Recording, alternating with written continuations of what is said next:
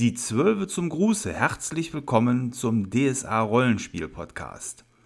Ich bin euer Moderator Thomas Rietz und heiße euch heute herzlich zum Thema willkommen.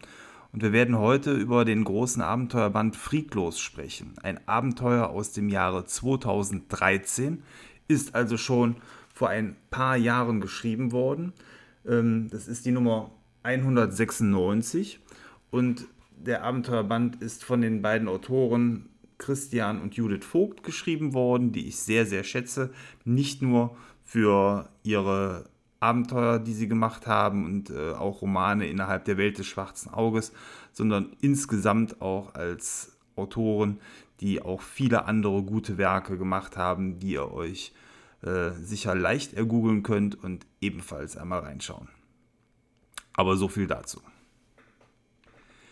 In diesem Großband mit grob 170 Seiten wird die Region Torwal behandelt und die Helden haben die Möglichkeit, mit sehr prominenten Meisterfiguren auf große Kaperfahrt zu fahren. Und dieses Unterfangen wird auch die Region Torwal erst einmal nachhaltig ändern. Das ganze Abenteuer spielt grob in der Zeit rund um 1037 nach Bosbarans Fall liegt also aus jetziger Sicht nur knapp in der Vergangenheit und beendet quasi den ja, Torwahl-Storystrang aus DSA 4.1 und äh, setzt damit ähm, kurz vor der neu erschienenen Torwahl-Spielhilfe die äh, Storyline ab, sodass man, wenn man mit der neuen Torwahlbox vielleicht auch ähm, starten möchte, dieses Abenteuer sehr gut auch als Eröffnung nehmen kann, um einfach auch zu dem Stand vielleicht so teilweise hinzuführen, der in der neuen Spielhilfe etabliert und vorhanden ist. Wie immer handelt es sich auch bei dieser Folge um eine Folge, die sich primär an die Meister des schwarzen Auges äh, wendet. Insofern wundert euch nicht, dass jetzt gleich schon heftigst gespoilert wird. Wer das Abenteuer selber unbefangen erleben möchte, sollte auf den Konsum dieses Podcasts besser verzichten. Allen anderen wünsche ich viel Spaß dabei und vor allen Dingen, ich hoffe, dass ich euch gute Tipps geben kann, wenn ihr das Abenteuer selber angehen wollt denn ich habe dieses Abenteuer mit unserer Gruppe jetzt quasi beendet. Wir haben gestern Abend ähm, die Story abgeschlossen nach gut 16 Spielabenden. Also auch da kann man sagen, dass die Story ähm, sehr breit gefächert wird mit diesem Band und man schon etwas an Zeit auch mitbringen sollte, um dieses Spiel zu spielen. Ich glaube, dass man es vielleicht auch noch in einigen Abenden kürzer gestalten kann, dass man vielleicht so auf zwölf Abende kommt. Wir hatten so ein paar kurze Spielabende auch bei diesen vielen dazwischen. Auf der anderen Seite bietet der Band so viel Inhalt, dass man auch locker noch mehr Zeit damit verbringen kann. Ich glaube, dass die 16 da vielleicht dann doch auch so eine Art guter Mittelwert sind. Und wir spielen immer so grob zuletzt äh, vier Stunden pro Spielabend. Doch worum geht es eigentlich in diesem Spiel? Ich möchte euch die Story einmal kurz zusammenfassen. Es geht sich also darum, dass die Helden gewahr werden, dass die große Torvaler Hetfrau Marada eine Flotte im Norden bei den Olportsteinen sammelt, um einen, ja, um was eigentlich zu tun. Das gilt es, was die Helden herausfinden sollen. Und es wird sich für die Helden relativ schnell heraus äh, kristallisieren, dass die Flotte, die dort gesammelt wird, mit gut 700 Torvalern, also eine wirklich gewaltige Seeflotte, bestehend aus ähm, ja, Torwaler Kriegsleuten, aber auch aus ähm, ganz normalen Familien und Siedlern, ähm, sich als Vorhaben genommen haben, nach Swafnirland, dem mysteriösen äh, Eiland zu reisen, was die Torvaler auf der Hinreise nach Aventurien bereits besucht haben und was als heiliger Ort des Gottes Swafnir gilt, dem großen Torvaler Wahlgott. Und als die Helden dort ankommen, gibt es erstmal die Möglichkeit, sich dort mit verschiedenen Meisterfiguren bekannt zu machen. Insbesondere eben Marada, die dort die Flotte anführen wird, aber auch leuchtenden anderen Personen, die verschiedenen anderen Gruppierungen, die mit euch fahren werden, angehören und diesen vorstehen. Hierbei sind insbesondere die großen oder die große Gruppierung der friedlosen Piraten zu nennen. Das sind so die klassischen Freibeuter. Ähm, und diesen gehört auch eine Figur an, die sich wie ein roter Faden durch das ganze Spiel ziehen wird als besondere Figur. Das ist nämlich Schwarzaxt, der grimmige, brutale, manchmal etwas einfältige, aber trotzdem immer gerade aussprechende Torvala Hetman, der für Plünderfahrten immer zu haben ist und auch dieses Thema immer wieder versuchen wird, im Verlaufe der Geschichte anzubringen. Er ist kein klassischer Antagonist, er ist aber oftmals einer, der gegen die Helden arbeiten wird, einfach deswegen, weil er anderer Meinung ist. Ähm, er wird oftmals den, den Weg des, der Axt quasi vertreten, wenn es verschiedene Möglichkeiten gibt. Er wird niemals derjenige sein, der für Köpfchen steht und ähm, ja, äh, dieser kann dort im Lager bereits getroffen werden. Dann gibt es äh, die friedlosen Bauern und Fischer, also die Gruppierung, die mitfährt, um in Swafnirland neu zu siedeln und dort eine neue, ähm, ja, eine neue Heimat zu finden.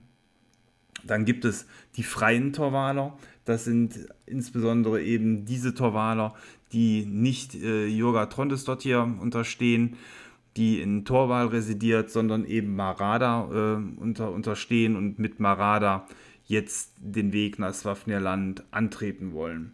Dann gibt es die Gebeugten, das sind wiederum die Torwaler, die der Yoga unterstehen und die hier im äh, Abenteuer durch Chalka oder Stottir vertreten werden. Eine Torwaler Hetfrau, die ähm, ja, das Gesetz aus Torwal immer versucht, ein wenig äh, ja, mitzubringen und dementsprechend auch die, die Gruppe äh, ja, auf den Wege von Yoga zu bringen. Dann gibt es die große Gruppe der Fremden. Das sind die Mitfahrenden sowie auch die Helden, die gar nicht so aus Torwal kommen. Das ist ein sehr bunter Trupp und die Helden werden am Anfang auch auf einem Schiff der Paradiesvogel anheuern. Ein Schiff, das unter der Regenbogenflagge fährt, die dem, äh, ja, dem fröhlichen Gott Avis angehören und äh, die insbesondere durch die gute Silja Avessa vertreten werden. Auf dem Schiff werden die Helden so die ersten Abenteuer bestehen und äh, eine, eine wirklich sehr bunt zusammengewürfelte Crew mit Mitgliedern aus allen Nationalitäten kennenlernen. Es ist ein tolles Schiff, was auch im Buch äh, illustriert ist und wo man demzufolge sich sehr gut mit identifizieren kann. Und dann gibt es später noch andere Gruppierungen, die mitfahren. Es werden später noch Horasier äh, dazu stoßen zur Gruppe. Es gibt einmal die witzigen Sumpfleute, die aus drin Brenasker Marschen stammen.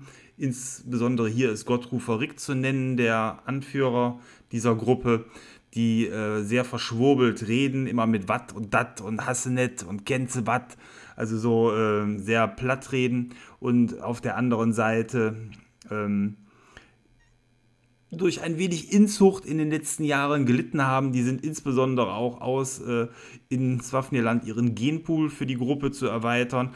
Und wenn man lustige Comedy-Elemente ins Spiel einbauen will oder für skurrile Situationen sorgen möchte, sind das genau die richtigen Figuren für, für den Meister. Dann gibt es noch die Runas Jaandi. Das sind äh, die Mitfahrenden, die sich auf magische Künste verstehen. Hier befinden sich Hexen oder Magier drunter oder auch Druiden, die man mitfahren lassen kann und die dementsprechend für die magischen ähm, Bedürfnisse in der Fahrt ähm, ja, zuständig sind. Die Gruppe selber wird sicherlich auch Magier mit sich bringen, das heißt, die können dort ergänzt werden, die können bei Analy Analysen unterstützt werden. Im Endeffekt die magischen Fähigkeiten, die die Helden vielleicht nicht mitbringen, können dann hierüber abgedeckt werden, sodass dann, wenn unbedingt magische Lösungen erfordert werden, hier äh, ja, starke Meisterpersonen mit dabei sind, die die Helden unterstützen können. Dann gibt es noch die Swafnir-Kinder als große Gruppierung, also jene Torwaler, die unter der Wahlwut leiden, die furchtbar schnell erregbar sind, die eine ganz kurze Lunte haben und sehr schnell zur Axt greifen, dann in die Wahlwut verfallen und dementsprechend brutal sind. Die sind ähm, ein wenig geächtet, die dürfen auch teilweise sich nicht mit den anderen Torwalern auf Schiffen vermischen, die will man schön unter sich halten, auch bei Lagern, werden aber im Verlauf der Geschichte dann auch mehr mit der Flotte zusammenwachsen. Ja, und das war es so an Gruppieren, Gruppierungen, aber auch das sind ja schon jede, jede Menge Figuren, die es erstmal zu sortieren gibt, die den Helden näher zu bringen sind. Das muss auch nicht alles auf einmal passieren, das kann man Stück für Stück machen, wobei es am Anfang des Abenteuers eine Szene gibt, wo die Helden dort ankommen auf Berwick. Das ist, äh, nee, nicht, Entschuldigung, nicht auf Berwick, sondern auf der Insel Narken. Äh, Narken ist so der Ausgangspunkt. Äh, dort gibt es dann ein Lager und dort können die Helden dann dementsprechend die ganzen Figuren erstmal kennenlernen, sich beschnuppern, von einem Lager ins andere laufen, sich ein wenig umhören, worum geht es überhaupt, weil die Helden ja halt nicht wissen am Anfang, dass es nach Swafnirland gehen soll. Und da kann man schon gut ein, zwei Spielabende dann auch verbringen, ohne dass es langweilig wird und die Helden sehr viel an Informationen bekommen und sich erstmal mit den verschiedenen NPCs akklimatisieren können. Nachdem die Helden dann aber wissen, worum es geht, bekommen sie einen Auftrag auf der Nachbarinsel Berrick, da haben wir die Insel, äh, nach dem Rechten zu schauen. Es gibt eine Prophezeiung, die der Marada von Tula von Skerdu, der großen Hexe, der großen Torvaler seit Kona, so heißen die Hexen bei den Torvalern, die Zukunft gelegt bekommen hat. Diese Prophezeiung ist an der Stelle für die Helden noch nicht wirklich zu entschlüsseln, aber sie haben Hilfe Egil Rotauge, einer der untergebenen Maradas, der aber tatsächlich der große Gegenspieler der Helden für lange Zeit des Abenteuers ist, ist bereits zu dem Zeitpunkt Rangadotir, der großen Gegenspielerin Swafnirs, der Dämonin, der Göttin der Tiefe, wie man es auch immer nennen will, verfallen und ähm, er deutet diese Prophezeiung so, dass es ein Übel gibt, was es ähm, zu ja, ein Übel gibt, was es zu beseitigen gilt, bevor die große Fahrt nach Swafnirland beginnen kann. So wird es den Helden zumindest mitgeteilt. Und es werden wackere Recken gesucht innerhalb der großen Otta der 700 Personen, die nach Swafneland reisen, um sich diesem Thema anzunehmen. Das sind an der Stelle die Helden. Ähm, die Prophezeiung beinhaltet weiterhin, dass es gilt, drei ja, mystische Gegenstände zu besorgen, um dieses Übel auch zu beseitigen. Das ist aber etwas, was erst später im Spiel eine Rolle spielt, was sich auch erst später für die Helden erschließen wird was man aber den Helden direkt äh, zu Beginn des Abenteuers schon so mitteilt mit der Prophezeiung, was aber eben so noch nicht gedeutet werden kann. Also das ist ganz schön, wenn die Helden was zu rätseln haben, kann man das so Zeile für Zeile durchgehen, schon mal versuchen ein wenig zu entschlüsseln, aber die wahre Bedeutung wird sich dann erst später entfalten. Hier an der Stelle geht es also nach Berrick auf eine der Nachbarinseln, die es zu erforschen gilt und hier stoßen die Helden in einer Höhle, in einer verlassenen Höhle auf äh, zerbrochene Krüge, die äh, als Inhalt Quallenlarven hatten. Und diese Quallenlarven haben bereits eine andere Gruppe im Vorfeld schon infiziert, nämlich eine Gruppe, die der gute Egil Rotauge, ohne es den Helden mitzuteilen, schon im Vorfeld losgeschickt hat, um dort nach dem Rechten zu schauen. Und ja, das Ganze kann man sich so ein bisschen wie im Film Alien vorstellen, wo er diese Alien-Eier die Mannschaft umgedreht haben, indem diese Würte dort in den Körper eingepflanzt wurden. Ähnlich verhält es sich hier mit den Quallenlarven. Diese Quallenlarven besetzen die Torvaler, manipulieren das Gehirn, kriechen in den Kopf hinein und lassen sie zu Wechslingern werden. Wechslinger sind so Wechselbalge, die unter dem Schwarmbewusstsein Rangas dann stehen und äh, dadurch einen intelligenten Schwarm bilden, der als weiterer Gegenspieler der Flotte und auch der Helden im Verlauf des Abenteuers fungieren wird.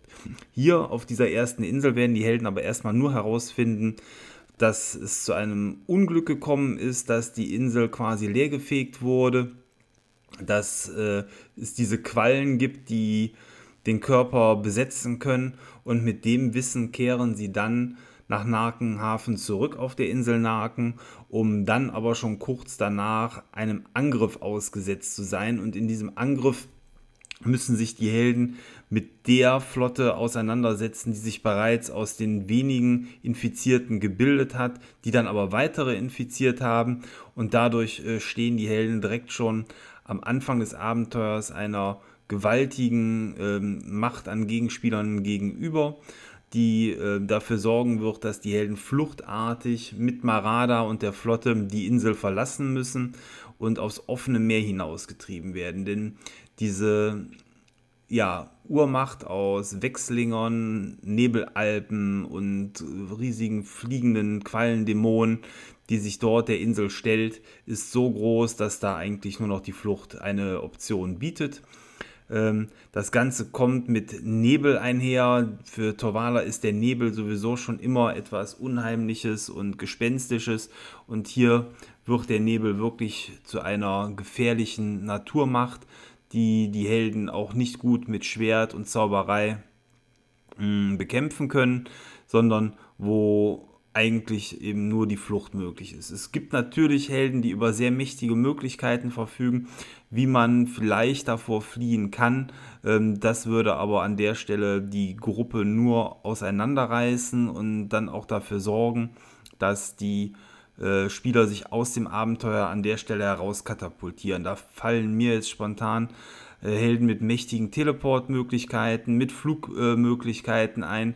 Ähm, natürlich kann man versuchen, solche Helden auch noch einzufangen. Das ist an der Stelle auch bitter nötig. Wie gesagt, ansonsten schießt man sich aus dem Abenteuer raus, bevor es überhaupt begonnen hat. Das ist an der Stelle vielleicht wichtig zu wissen, falls ihr solche Spieler bei euch in der Gruppe habt. Was in Nakenhafen übrigens zum ersten Mal ebenfalls auftaucht, ist eine ganz besondere Meisterperson des Spiels, der gute Goldzahn Rockney. Goldzahn Rockney ist ein schmieriger Informationshändler. Ein Torwaler, der in äh, ja, skurrile Kleidung äh, gehüllt ist, die einerseits sehr edel aussieht, andererseits wirre Stickereien hat, die ähm, gar nicht so torwalisch aussehen und sein markantes Markenzeichen ist der Goldzahn, der sich auch in seinem Namen wiederfindet, Goldzahn Rockney. Und ähm, der kann die Helden immer wieder mit Informationen versorgen, wo keiner so genau weiß, wo die herkommen. Es ist äh, jemand, der sehr gut vernetzt zu sein scheint. Ähm, wenn die Helden also in Sackgassen geraten, kann man über ihn immer wieder den passenden Hinweis geben. Er lässt sich das aber mit barer Münze oder mit anderen äh, Zahlmitteln jederzeit fürstlich entlohnen. Er wird diese Informationen, auch wenn es der Gesamtflotte sehr dreckig geht, nicht gratis verteilen. Was man machen kann, ist, und das machen auch andere NPCs, ihm von Zeit zu Zeit Gewalt äh, zuzufügen, um ans Ziel zu kommen oder ihn einfach für seine schmierige Art zu bestrafen. Er hat häufig Pfeilchen oder andere blaue Flecken und Blessuren, die darauf deuten, dass mit ihm teilweise nicht gut umgegangen wird. Und ähm, ja, wer ist dieser Goldzahn Rockney? Äh, Goldzahn Rockney ist von der Story-Idee her der Halbgott Ögnir, äh, der mit den Helden auf große Fahrt geht und die Helden so ein bisschen als seine Schützlinge aussucht. Und äh, diese äh, ja, Konstellation ist dann schon etwas Besonderes. Das werden die Helden es deutlich später im Verlauf des Abenteuers feststellen, dass es sich hier um einen Halbgott handelt, der mitfährt. Und man kann ihn so ein bisschen ähm, ja, mit dem nordischen Gott Loki vergleichen. Äh, also einem Gott, der zum einen für Zwietracht sorgt, zum anderen äh, aber auch als Versöhner gilt. Und ähm, ja, also eine, eine Figur, die sehr in verschiedene Richtungen schlagen kann. Und da muss man auch sagen, vielleicht gefällt das dem einen oder anderen Spieler so nicht mit einem Halbgott Seite an Seite zu fahren, ab dem Zeitpunkt, wo es sich herausstellt, wenn dem so sein sollte in eurer Gruppe, fahrt das vielleicht etwas zurück und dann ist es dann einfach nur ein schmieriger Händler, aber ich fand die Idee eigentlich sehr nett und bei uns ist es dann auch der Halbgott Ögnir geworden und das ist von der Gruppe auch gut aufgefasst worden und erklärt dann auch so ein bisschen, warum der immer so viel weiß und dann teilweise auch das Zünglein an der Waage sein kann. Also unsere Gruppe fand Ögnir auf jeden Fall ziemlich cool. Was dann auf die ähm, Flucht von Naken folgt, ist eine Irrfahrt der Friedlosen, die über viele Monate gehen kann. Das Abenteuer bietet hier an der Stelle Zufallstabellen, aus denen man, äh, wie es ja naturgemäß so ist, entweder per Würfel entscheiden kann, was den Helden passiert und widerfährt. Das habe ich so bei mir in der Gruppe gemacht, dass die einzelnen Gruppenmitglieder Woche für Woche abwechselnd würfeln konnten, was der Gruppe widerfährt. Äh, Doppelungen wurden gestrichen und so hat sich die Fahrt sehr abwechslungsreich gestaltet. Für mich als Spielleiter fand ich interessant, dass ich selber nie wusste, was an dem Abend passiert, äh, sodass man da individuell darauf eingehen konnte. Und zum anderen äh, ja, hatte die Gruppe das Gefühl, ihr Schicksal ein wenig selber in der Hand zu halten. Man kann das aber natürlich auch so machen, dass man hier selber sich äh, Dinge, die einem gut gefallen, heraussucht und diese dann vorkommen lässt. Aber zu diesen ganzen zufällig passierenden Ereignissen, die teilweise schon recht witzig sind, äh, von dem, was dort vorgeschrieben ist. Hm, dazu kommen dann auch äh, ja, Situationen, die auf jeden Fall vorkommen sollten und die dann äh, ja immer wieder dann auch so Highlight-Orte sind, auf die zugesteuert wird. Das ist zum einen sind das die drei Orte, wo die äh, ja, mystischen Gegenstände gefunden werden, denn auf der Fahrt entschlüsselt sich jetzt für die Helden dann auch immer mehr, was die Prophezeiung zu bedeuten hat, nämlich um dem Nebel schlussendlich entkommen zu können und wirklich etwas dagegen tun zu können und nicht nur zu fliehen, braucht es diese drei mystischen Gegenstände. Es wird äh, sich herauskristallisieren, dass irgendwas mit der Prophezeiung nicht stimmt, weil Marada, der dies ganze Jahr vorhergesagt worden ist und die im Zentrum eigentlich ihrer Prophezeiung stand, diese Rune fällt nicht mehr, äh, wer, sobald die Flotte auf See ist und die Helden auch selber sich die Zukunft werfen lassen, sodass man schon vermuten kann, dass da irgendetwas ist, was äh, damit nicht stimmt und dass eben das wirkliche Ziel Swafnirland vielleicht auch nie erreicht werden kann. Und so ist es so, dass äh, ja, die Helden drei verschiedene wichtige Orte ansteuern werden im Verlauf ihrer Fahrt. Das ist zum einen eine Insel, die die Insel der Verlorenen genannt wird, ein Eiland, was auch schon die Torvaler auf ihrer großen Hinfahrt nach Aventurien besucht haben, wo sich auch Spuren der ersten Siedler finden lassen. Dies ist aber ein Eiland, was verdorben ist, ein Eiland, was äh, quasi mittlerweile eher dem Namenlosen angehört als äh, Swafnir selber. Und auf dieser Insel ist es dann auch so, dass Igil Rotauge sein wahres Gesicht zeigt. Seine Verbindung zu Changadottir wird dort offenbart. Es kommt äh, zur großen Auseinandersetzung, wo sich dann auch die Gruppe ähm, spalten wird und dann die ja, untergebenen Rangas herausgekegelt werden aus der Flotte. Das Ganze ist sehr spektakulär und ähm, ja, es gibt viel auf der Insel zu erforschen. Das machte äh, unserer Gruppe ebenfalls viel Spaß. Man kann äh, eben verschiedene Schauplätze dort finden und alles in allem äh, hat man hier bestimmt zwei, drei Spielabende, die man auf dieser Insel alleine verbringen kann.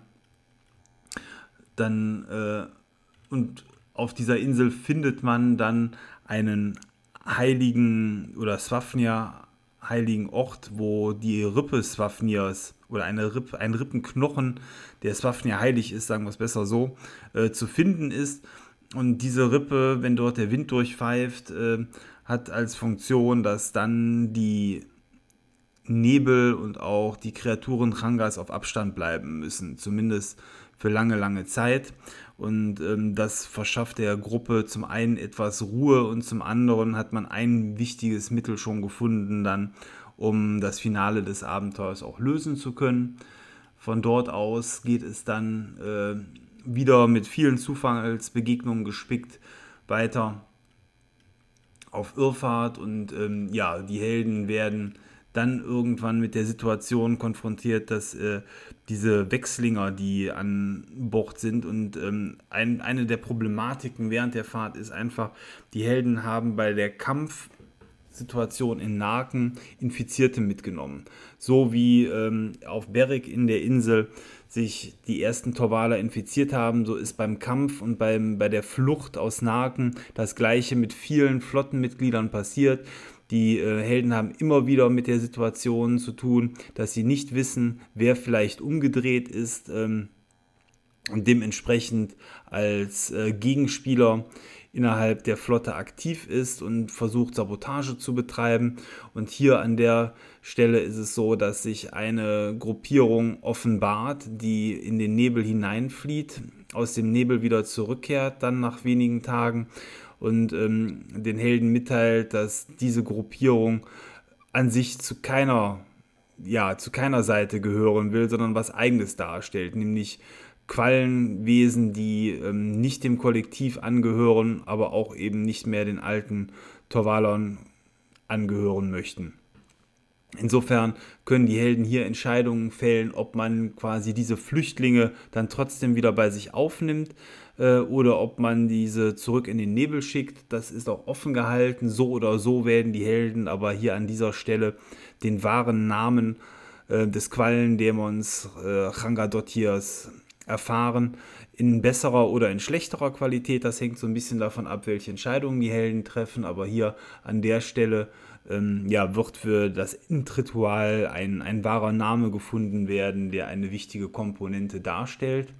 Und ähm, als letzten großen Schauplatz auf der Irrfahrt gibt es eine schwimmende Stadt, die nennt sich Aquaduron. Das ist eine Stadt, die schon auf gutem Weg Richtung Güldenland liegt wo der Weg der Helden ähm, die Irrfahrt dann ebenfalls irgendwann hinführt. Und das zu einem Zeitpunkt, wo die Ressourcen auf den Schiffen zu einem guten Teil aufgebraucht sind. Denn Ressourcenmanagement spielt im Verlauf des Spiels eine wichtige Rolle. Man macht sich also Notizen. Wie gut geht es den Schiffen? Wie gut geht es der Mannschaft? Wie viel gibt es äh, zu essen und zu trinken, wie viele Reparaturmittel hat man dabei und je nachdem, wie die Situationen der Irrfahrt ausfallen, werden diese Ressourcen dann auch aufgebraucht. Also Essen verbraucht sich von Woche zu Woche. Wenn Kämpfe verloren werden, kann es auch sein, dass Schiffe eben repariert werden müssen und so weiter. Dieses Ressourcenmanagement spiegelt sich dann in Zahlen wieder, die auch den Spielern bekannt sind. Und eben zu dem Zeitpunkt, wo Aguaduron angesteuert wird, ist es so, dass hier schon äh, die Ressourcen sehr weit aufgebraucht sind und die Helden dann in die Situation kommen, entscheiden zu müssen, wie verhält man sich. Also es gibt die Möglichkeit, diese Insel diese schwimmende Stadt zu plündern. Da wird Schwarzax äh, sicherlich sehr für einstehen mit seinen äh, friedlosen Torwalern. Es gibt aber auch die Möglichkeit, die Stadt äh, zu infiltrieren. Man könnte, so wie wir es gemacht haben oder die Gruppe sich dazu entschieden hat, den, den Rat der Stadt um Hilfe zu bitten und äh, Dinge einzutauschen. Da sind dann Dinge eben angeboten worden von den Schiffen, die auf Aquaduron Mangelware sind und man hat hier einen friedlichen Weg gewählt. So oder so werden die Helden an mehr oder weniger Ressourcen kommen in dieser Stadt. Das kommt einfach eben darauf an, worauf die Spieler wirklich Lust haben. Ich kann mir auch vorstellen, dass so eine Plünderung ziemlich lustig ist, aber das äh, ja, sieht ja jede Gruppe anders und dann muss der richtige Weg für die Gruppe gefunden werden. Die eigentlichen äh, das eigentliche Highlight stellt aber etwas anderes dar. Die Helden werden dann während ihres Besuches gewahr werden, dass es ein Artefakt gibt, was aus dem Tempel des Numinoru gestohlen worden ist, einem äh, Meeresgott, falls ihr den nicht kennt, äh, der nicht in Aventurien so sehr bekannt ist und ähm, der auch eben aus Uturia oder dem Güldenland stammt. Und äh, ja, was ist ihm diesem Gott gestohlen worden? Ein Ding, das Gezeitenkompass heißt. Und das passt zum dritten Aspekt der Prophezeiung. Und dieser Gezeitenkompass wiederum ist in einem Tempel untergebracht, der dem Gott Shaluak untersteht. Und Shaluak ist ein Haigott. Das kann man sich so wie einen Bratzorak der Meere vorstellen, also einen aggressiven Kampfgott, äh, der einem äh, ja, Hai-Bild entspricht. Und aus diesem Tempel, ja, da dürfen die Helden dann dieses Artefakt herausholen. Auch da gibt es unterschiedlichste Wege wahrscheinlich, wie man dies tun kann. Ähm, Clou ist eigentlich, dass dieser Tempel mitten in dieser schwimmenden Stadt, in den Schiffswracks, die zusammengebunden sind, sich befindet.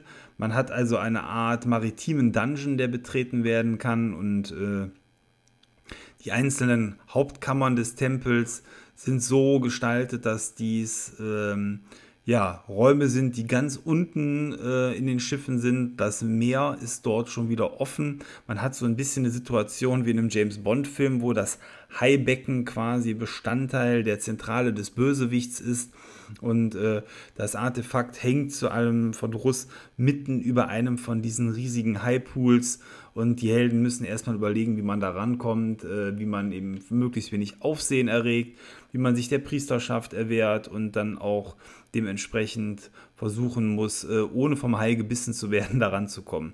Und äh, ja, das Ganze äh, kann sich sehr spannend gestalten da an der Stelle. Nachdem die Helden das dann aber auch bekommen haben, ist es so, dass hier die, die Reise weitergeht. Äh, man hat nun alle Gegenstände zusammen, es fügt sich eins in eins zusammen und irgendwie dämmert mittlerweile Marada auch, dass es nicht äh, weiter zielführend ist, Swafnirland zu suchen und weiter aufs Meer hinauszufahren, sondern jetzt mit diesen Gegenständen zu Tula von Skerdu zurückzukehren, der Hexe, der seit Kona die, ähm, ja, die Prophezeiung überhaupt erst angestoßen hat seinerzeit. Ich muss sagen, der Punkt ist im Abenteuer für mich nicht ganz nachvollziehbar gewesen. Äh, dieser Wandel, A, für die Helden ein bisschen blöd, weil man sich vielleicht darauf gefreut hat, Swafnirland dann doch irgendwann zu erreichen. Äh, zumindest äh, ging es unseren Helden in der Gruppe so. Zum anderen, ähm, um überhaupt diesen Wechsel so nachvollziehen zu können. Zumal Marada zu dem Zeitpunkt auch gar nicht mehr zwingend die Hetfrau der Flotte sein muss. Also es gibt viel Widerstand innerhalb der verschiedenen Gruppierungen und je nachdem, wie eure Queste individuell verläuft, kann es auch durchaus sein, dass mittlerweile andere Figuren die Truppe anführen. Also man muss irgendwie versuchen zu argumentieren, dass man zu Tula von Skerdo zurückkehrt. Wenn dies aber gelingt, können die Helden nun eben mit dem wahren Wort, mit dem Namen, mit der Rippe und dann auch gleichzeitig mit dem Gezeitenkompass nun den Weg zurückfinden und werden von Tula von Skardu empfangen. Die hat die vergangenen Monate sinnvoll nutzen können, sinnvoll in der Form, in der Tula eine Lösung nun erarbeitet hat für das Problem, was sie schon vor vielen Monaten in den Runyas gelesen hat, nämlich dass äh, es vor vielen Jahrtausenden, als die ersten Torwaler gekommen sind, als Schutz gegen Kranga ein ähm, magischer Wall aufgebaut worden ist. Ähnlich wahrscheinlich wie Bastrabuns Bann, hat mich zumindest daran erinnert. Und ähm, dieser Schutzwall, der Ranga von den Küsten der Torwaler fernhält, ist in den letzten Jahren Ungemach widerfahren. Denn durch das Wiederkehren Borbarats haben sich Kraftlinien verschoben und die heiligen Orte die dafür gesorgt haben, dass dieser Schutzwall auch über die vielen Jahrhunderte, gar Jahrtausende noch funktioniert und aufrechterhalten bleibt, ähm, ist nun die Energie ausgegangen, die Küste ist geschwächt und das hat alles auch überhaupt erst dazu führen können, dass Ranga dort hier wieder erstarken konnte und diesen Zug, der jetzt stattgefunden hat, starten konnte. Aufgabe der Helden ist es nun, das sagt äh, die Tula von Skadu der Gruppe, mit ihren Schiffen nach Prem zu reisen, in Prem einen Obelisken von 5,5 Schritt Höhe und gut äh, 5 Tonnen Gewicht mitten aus der Stadt heraus zu besorgen, um diesen dann an einen Tula unbekannten Zielort zu bringen. Dieser Zielort wird im Gjalskaland sein, also etliche Meilen weiter gehen Nordosten. Und äh, da ist zum einen halt die Problematik, diesen Stein überhaupt bewegen zu können. Zum anderen äh, ja, was die Bremer wohl davon halten werden, wenn ihr Nationalstein, weil das ist so eine Art Gründungsstein der Stadt, der schon immer da stand, ähm, dort wegzubewegen. Und da auch hier haben die Helden nun die Möglichkeit zu entscheiden, wie sie vorgehen wollen. Sie können mit Schwarzaxt plündernd in die Stadt einziehen und den Stein dort herausklauen. Man kann versuchen, den, Stadt, den Stein im Geheimen, wenn die Helden diese Möglichkeit haben, aus der Stadt hinaus zu klauen. Oder auch hier wieder haben unsere Helden den Weg der Diplomatie gesucht. Man ist in die Stadt gegangen, hat sich mit den verschiedenen Gegebenheiten erstmal auseinandergesetzt, dann den Weg zum Tempel gesucht, den Tempel auf die eigene Seite gezogen und dann mit der Hetfrau der Stadt gesprochen, um das äh, Einverständnis zu erhalten, diesen Stein wegzubringen, um insgesamt der Nebelsituation, die sich ja mittlerweile auch in Torwall herumgesprochen hat, klarzukommen. Und das Besondere ist hier, dass dieser Stein wie ein Korken quasi funktioniert. In dem Moment, wo der Stein aus dem Boden gelöst wird, bricht ein uraltes Unheil, ein gewaltiger ähm, Kalmar aus dem Boden heraus.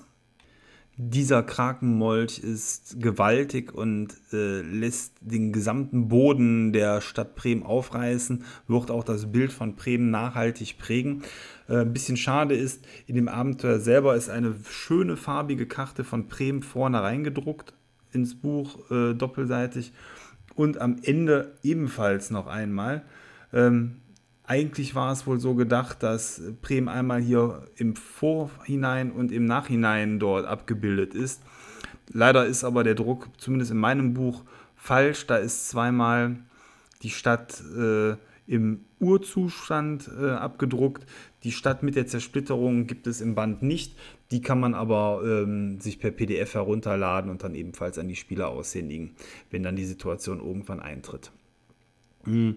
Der Kampf selber gestaltet sich gewaltig. Die Helden haben einen 5-Tonnen-Stein zu transportieren, gegen den Krakenmolch zu kämpfen und gleichzeitig müssen sie irgendwie versuchen, äh, ja, dass Bremen möglichst wenig zerstört wird. Insbesondere wie die Helden jetzt sich vorher entschieden haben, wie man an den Stein kommt, kann hier an der Stelle sehr entscheidend sein, weil bei uns war es durch die Diplomatie eigentlich so, dass da auch Rückendeckung in der Stadt vorhanden war.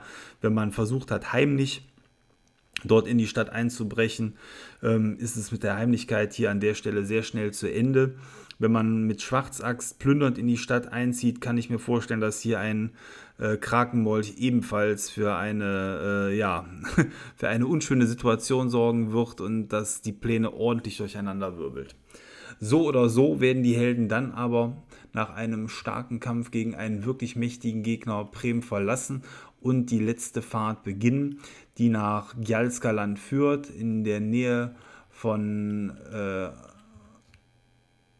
Aman Marut, einer alten Trollfeste, wird es hier äh, dazu kommen, dass die Helden an Land gehen. Bis dahin hat sich die Gruppe weiter ausgedünnt. Die Helden sind eh nur noch mit grob 300 Leuten weitergefahren von den Olpolsteinen. Man hat dort die Alten und Schwachen, man hat die Siedler quasi zurückgelassen, die verletzten Torwaler und ist eigentlich nur noch mit einem harten Kampfkern weitergezogen.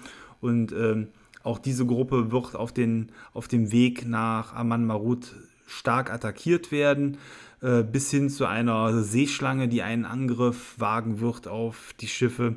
Und all das führt dazu, dass die Flotte stark dezimiert, am Ende grob mit 200 Leuten nur noch den rettenden Strand erreichen kann. Es werden Schiffe zerstört werden. Auch das Schiff, worauf die Helden sind, wird zerstört werden. Und ähm, so grob 100 Schritt vor der Küste sinkt das Schiff der Helden mit dem großen Obelisken, den die Helden aus der Stadt geklaut haben. Und äh, ja, der liegt dann erstmal im Wasser und muss dort herausgebracht werden. Hierzu bekommen die Helden Unterstützung. Unterstützung in dem Fall von einer wilden Gjalsker Frau, die mit Mammuts, sechs Stück an der Zahl, an den Strand kommt. Ähm, die Udun, der Naturogon, der große Gott der Gjalsker, der Tierkönig der Mammuts, hat ihr geweissagt, dass diese äh, dort an Ort und Stelle nach ihrem Schicksal suchen soll. Das Schicksal ist in dem Fall die Heldengruppe mit dem großen Heer der Torwaler. Und äh, so lässt sich dann auch der tonnenschwere Stein mit Hilfe der Mammuts dort abtransportieren. Und der letzte Weg führt dann nur noch 50 Kilometer ins Landesinnere hinein. Ein Ort, der sich Duntag nennt, der Geisterwald, ist hier das Ziel. Ähm, auf dem Weg dorthin werden die Helden noch weitere Gjalsker Tierkrieger kennenlernen, mit denen verhandelt wird, dass diese sich an diesem, den Gjalskern äh, heiligen Ort vernünftig verhalten. Und äh, ja, wenn die Helden dort einwilligen, führt das dann auch dazu, dass die Helden dann endlich das Ziel erreichen können. Hm. Das Ziel selber äh, der Reise ist dann eben dieser verwunschene Wald und hier wird der finale Kampf stattfinden. Die letzten Kräfte werden aufgeboten werden. Der Nebel hat dann zu dem Zeitpunkt die Helden um, umzingelt. Der Wald wird vom Nebel angegriffen. Und während die Helden versuchen müssen, diesen Stein dort aufzubauen, das Ritual zu wirken, was mit den anderen Schiffsmagiern ausgearbeitet wurde, falls die Helden selber solche Rituale nicht führen können, ähm, wird gesprochen und dadurch die Kraft des Steines dann entfesselt werden, sodass die Gruppe an der Stelle auch aufgeteilt werden kann. Das heißt, man hat zum einen die Möglichkeit, ähm, Helden, die gut kämpfen können, dort zu platzieren, die sich gegen die Scharen der Nebelalpe ähm, ja, wehren und kämpfen und die andere aus der Gruppe, die damit beschäftigt sind, den Stein aufzustellen, das Ritual zu wirken und eben Dinge zu tun, die nichts mit Kämpfen zu tun haben. In dieser letzten Phase des äh, Kampfes wird sich dann ein Gegenspieler der Helden einmischen, der bisher quasi im Abenteuer fast nicht vorgekommen ist. Iskir ist sein Name, er ist einer der ganz großen äh, Ranga verfallenen ja, Antagonisten der Torvaler Region. Er hat eine fliegende Dämonenarche, eine Dämonenarche, die sich die Hornlibelle nennt. Und auch diese wird in dieser Schlacht dann am Ende noch eingreifen, in der Form, dass ähm, diese ebenfalls den Wald angreift. Sobald dann aber der Stein aktiviert ist, muss sich auch dieses mächtige Artefakt zurückziehen. Es wird also nochmal so ein bisschen dramatisch am Ende. Ähm, wobei ich sagen muss, dass das auch schon fast eher für den Effekt quasi eingeführt ist. Das ist für die Helden nicht so wirklich greifbar. Warum und wieso und weshalb Iskir sich da so einmischt in dieser Stelle. Das Ganze hat schon eher cineastischen Charakter oder eben wie in einem guten Buchroman, wo solche Fäden dann zusammenlaufen. Was bleibt am Ende übrig für die Helden? Äh, es bleibt übrig, dass der Stein aktiviert ist. In verschiedenen Qualitätsstufen kann dies passieren. Es wird aber im offiziellen Aventurien immer dazu führen, dass die Sache geklappt hat. Ähm, es sind äh, viele Torwaler bei der letzten Schlacht dann nochmal gestorben. Ich hoffe, keiner der Helden ist verstorben, wenn ihr das Spiel spielt an der Stelle. Und ähm, danach wird sich die Flotte dann auch auflösen und eine monatelange Fahrt ist zu Ende. Sowohl für die Helden in-game als auch für euch out-game, weil das Spiel ja eben mit vielen Spielabenden auch entsprechend lange dauert. Man hat innerhalb des Spiels wirklich viele Regionen sehen können. Ähm, man hat äh, die Olpoltsteine kennengelernt, man hat äh, mit Bremen ein bisschen das Festland kennengelernt und auch die Gjalsker Gegend am Ende. Vieles spielt aber auf dem Meer. Ähm, für eine große Torwahlkampagne hätte ich mir vielleicht auch noch mehr ähm, ja, Zeit auf dem Festland gewünscht und noch mehr Besuch von torwalischen Städten. Das ist jetzt in dem ähm, Verlauf des Spieles etwas zu kurz gekommen, wenn man darauf steht. Aber äh, ja, ich glaube, dieses Torvaler Flair, das Fahren auf dem Schiff, das Leben in einer Otter, die vielen interessanten Meisterpersonen, die man kennenlernen kann, sind hier der wahre äh, Schatz, den dieses Abenteuer den Helden bietet. Und ähm, da kann man dementsprechend auch wirklich viel draus machen. Es ist halt nur kein Sightseeing der Torvaler Küste. Das darf man von diesem Spiel an der Stelle nicht erwarten. Uns hat das Spiel in den letzten Monaten auf jeden Fall sehr viel Spaß bereitet. Ähm, es ist, glaube ich, äh, ein Abenteuer, wo man als Meister trotzdem sehr viel Zeit investieren muss. Allein diese Vielzahl von verschiedenen Charakteren, die es hier zu hüten gibt, sind eine gewaltige Herausforderung. Man muss sich viele Notizen machen, man muss die wichtigen Namen sich selber aufschreiben, um auch griffbereit zu haben. Ansonsten wird man nur blättern. Am Ende des Abenteuers sind zwar die Gruppierungen gut zusammengefasst, aber wenn man schnell was sucht, hat mich das äh, dann doch das ein oder andere Mal zur Verzweiflung äh, geführt und äh, ich habe mir dann eben dann dementsprechend selber noch handschriftliche Notizen gemacht und auch die Helden müssen sich Notizen machen. Die müssen sich aufschreiben, was sind die Namen der NPCs, wofür stehen die NPCs, was machen diese NPCs. Ähm, das solltet ihr also euren Helden auf jeden Fall recht schnell nahelegen, weil die Anzahl der Meisterpersonen in diesem Spiel, mit denen die Helden regelmäßig zu tun haben, schnell auf um die 30 Personen äh, anwächst und das ist eine gewaltige Menge für so ein Abenteuer. Ähm, es ist vielleicht auch auf eine gewisse Art und Weise ein, ein Schwachpunkt dann, wenn die Helden das nicht gut handeln können oder ihr als Meister denn ähm, dann geht viel der Atmosphäre verloren oder ihr müsst die Anzahl ähm, reduzieren, was aber, glaube ich, der Gewaltigkeit dieser Flotte dann nicht so wirklich gerecht wird. Ähm, was die Vorbereitung angeht, durch die gute Kapitelstruktur lässt sich das als Meister eigentlich gut auch in Etappen lesen. Ihr solltet euch äh, einen, durch einmaliges Durchlesen einen groben Überblick verschaffen. Dann reicht es aber dann tatsächlich für die einzelnen Spielabende oft so 10 bis 20 Seiten nochmal sich kurz reinzuschaufeln, um für den Spielabend alles Wichtige zu wissen. Hm, das macht es, glaube ich, ganz gut handelbar. Äh, insbesondere die Einzelszenarien, die ich eben aufgeführt habe, auf den Inseln, die schwimmende Stadt, ähm, die äh, Erforschungen auf Berg und so weiter, sind alles so Art Mini-Abenteuer, die sich dann auch einzeln vorbereiten lassen. Und äh, ja, insofern ist das für den Spielleiter eigentlich da an der Stelle ganz gut handelbar. Ähm, es ist sicherlich von Vorteil, wenn man die aktuelle Torwahlspielhilfe oder auch die alte ebenfalls einmal gelesen hat, um noch mehr in das Torwaler Flair einzutauchen. Äh, das Kartenmaterial der neuen äh, Torwaler Spielhilfe ist eine sehr gute Unterstützung, insbesondere auch die Ingame-Karten, die man hier den Helden sehr schön in Ausschnitten dann auch zur Verfügung stellen kann für die bessere Orientierung. Und ähm, ja, also ich hatte erst die Torwahlspielhilfe gelesen und dann das Abenteuer ja vorbereitet mit Lust, äh, mehr in der Region auch spielen zu wollen.